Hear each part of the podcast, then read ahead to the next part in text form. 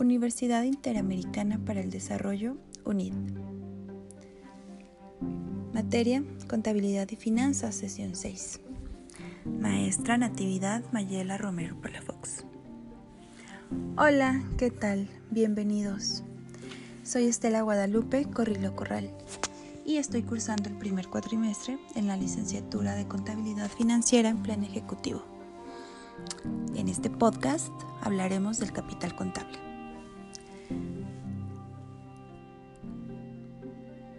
Bien, para empezar, recordemos que el capital contable nace de las aportaciones de los propietarios por transacciones y otros eventos.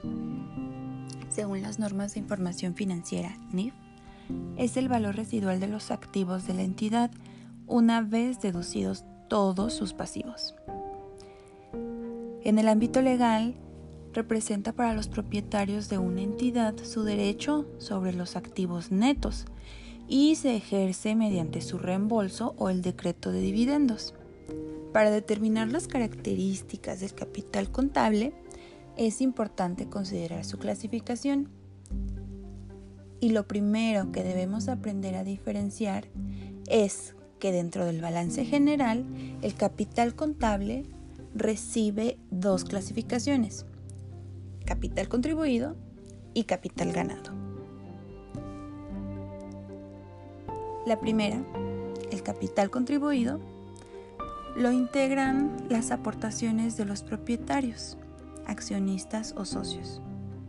También se considera dentro de este concepto las aportaciones para futuros aumentos de capital, las primas en emisión de acciones y otros instrumentos financieros. Este debe reconocerse por el valor razonable del monto aportado a la entidad. El capital social forma parte del capital contribuido y se representa por el importe recibido por la empresa por los títulos de valor suscritos y pagados, los cuales pueden ser acciones, partes sociales o títulos equivalentes, dependiendo del tipo de sociedad emisora. Estos títulos tienen varias características, dependiendo de los estatutos de la sociedad, pueden ser ordinarios, preferentes, con voto limitado, con o sin expresión de valor nominal, con dividendos mínimos, acumulativos, al portador, nominativos, etc.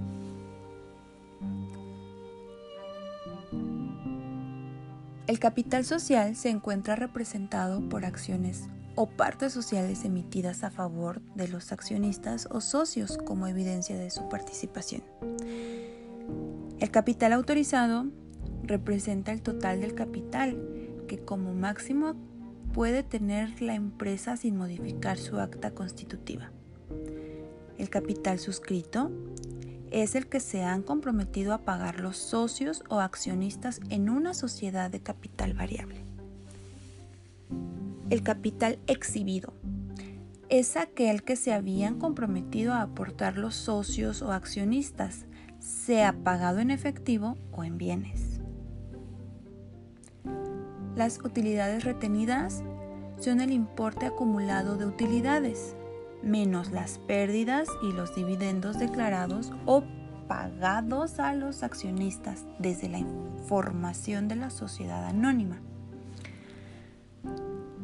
Y también tenemos al capital ganado, que son los saldos de las utilidades acumuladas, incluyendo las retenciones en reservas de capital, las pérdidas acumuladas y en su caso los otros resultados integrales acumulados.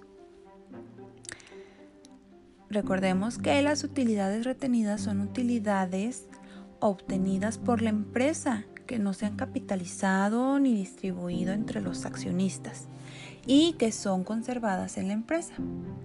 Cuando las pérdidas han absorbido las utilidades pendientes de aplicar y las aplicadas a reservas, se produce la pérdida acumulada.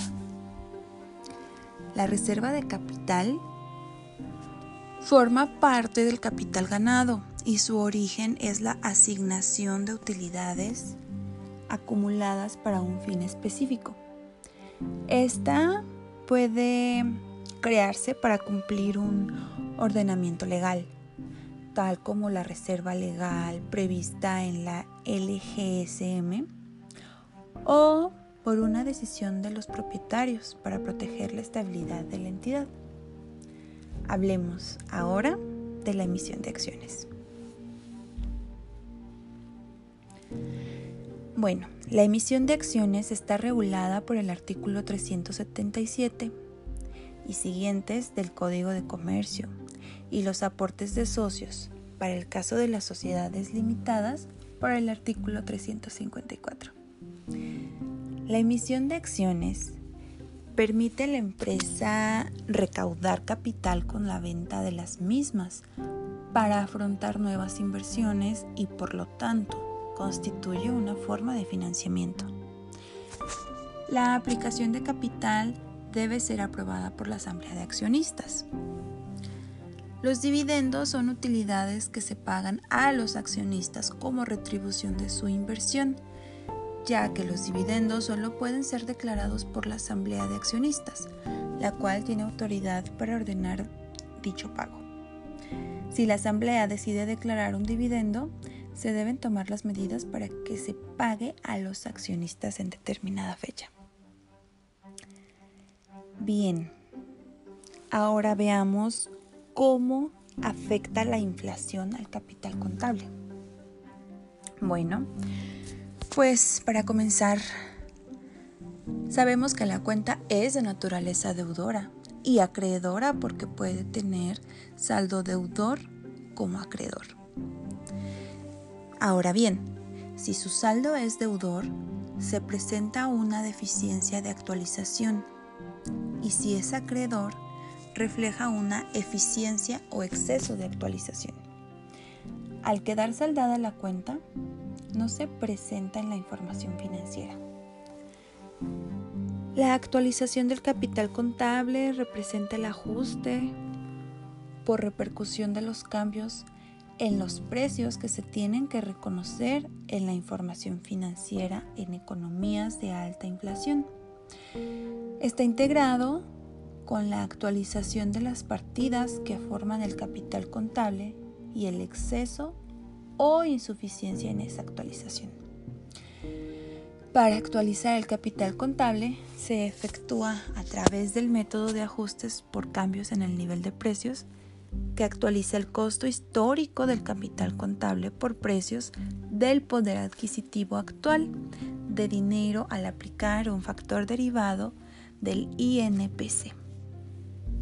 Esto significa que el capital contable se sigue valuando a costo histórico, pero actualizado con la pérdida del poder adquisitivo de la moneda medido a través del nivel general de precios. El capital contable correctamente determinado puede ser un instrumento muy importante para que los inversores cuenten con una sólida base para determinar el valor contable de las acciones, para determinar la proporción de este en relación con los activos totales y también para establecer el grado de productividad que está generando la inversión de los socios todo esto como parte de una posible evaluación financiera. En contraparte, el capital contable también puede reflejar una posible situación catastrófica de la empresa, con algunas variaciones de tipo legal que fluctúan entre la mitad y las dos terceras partes de pérdida del capital social de la sociedad. Se puede considerar que dicha corporación se encuentra en quiebra técnica, siendo factible su disolución por la demanda legal de algunas de las partes afectadas, como proveedores, trabajadores o el Estado. El capital contable, pues, refleja la buena salud o enfermedad financiera de una corporación, por lo que su correcta interpretación no solo debe considerarse de importancia para los usuarios externos interesados en conocer la situación financiera, sino que los mismos socios, trabajadores sindicalizados y administradores deben estar conscientes de su importancia y alcance. El capital contable es un concepto muy importante para las empresas por lo siguiente. Se calcula a través de los activos y pasivos de una empresa. El resultado puede ser positivo o negativo. Que salga negativo no es tan malo. Ayuda a hacer crecer a la empresa si se invierte. No obstante, hay que buscar un capital neto positivo. El capital contable te dice cómo está la salud financiera de tu empresa ayuda para la toma de decisiones de la empresa, así como ayuda a visualizar a los posibles accionistas, a visualizar qué pueden hacer en tu compañía o tener un panorama financiero de esta. Bueno, pues muchas gracias por llegar hasta aquí. Me gustaría mucho leer sus comentarios sobre este podcast, ya que es mi primer intento. bueno, platícame, ¿Tu capital contable es positivo o es negativo? Y si es positivo, dime, ¿qué planeas hacer con este? Por el contrario, si es negativo, ¿cómo buscas reducir tus porcentajes de los pasivos?